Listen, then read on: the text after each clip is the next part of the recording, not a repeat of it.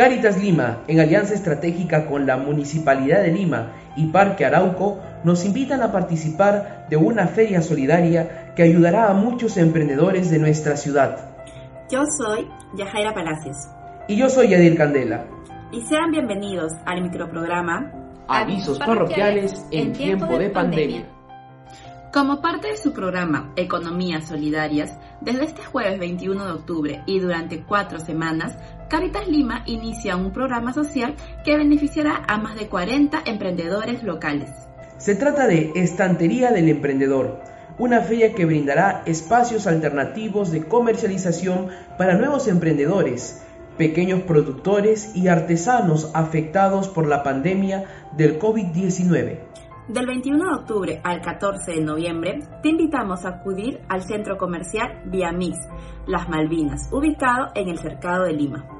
Aquí podrás colaborar con más de 40 emprendedores locales que ofrecen una variedad de productos como cerámicas, tejidos, vestuario, alimentos, productos orgánicos y mucho más. Ya lo sabes, te invitamos a colaborar con esta noble causa que representa una gran oportunidad de apoyo a nuestro pueblo emprendedor. Y en otras noticias, con la participación de más de 500 personas, terminó con éxito la primera edición virtual de Valientes 2021 para una iglesia en salida. En los primeros dos días se desarrollaron jornadas formativas para los promotores vocacionales, contando con la participación de más de 200 sistemas virtuales de países como Ecuador, Bolivia, Perú, entre otros.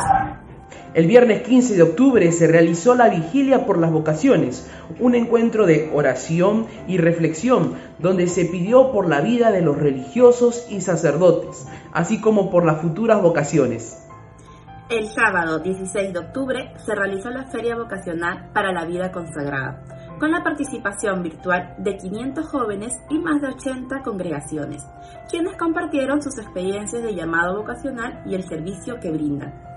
Valiente finalizó con un gran concierto virtual en donde colaboraron distintas bandas católicas juveniles como el Padre Diego y las bandas juveniles Tabor y Dicore, así como las hermanas Agustinas.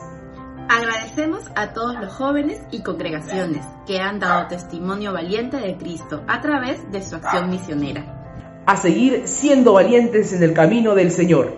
Y bien, estos fueron los avisos parroquiales de la semana. Nos vemos hasta otra oportunidad. Hasta pronto.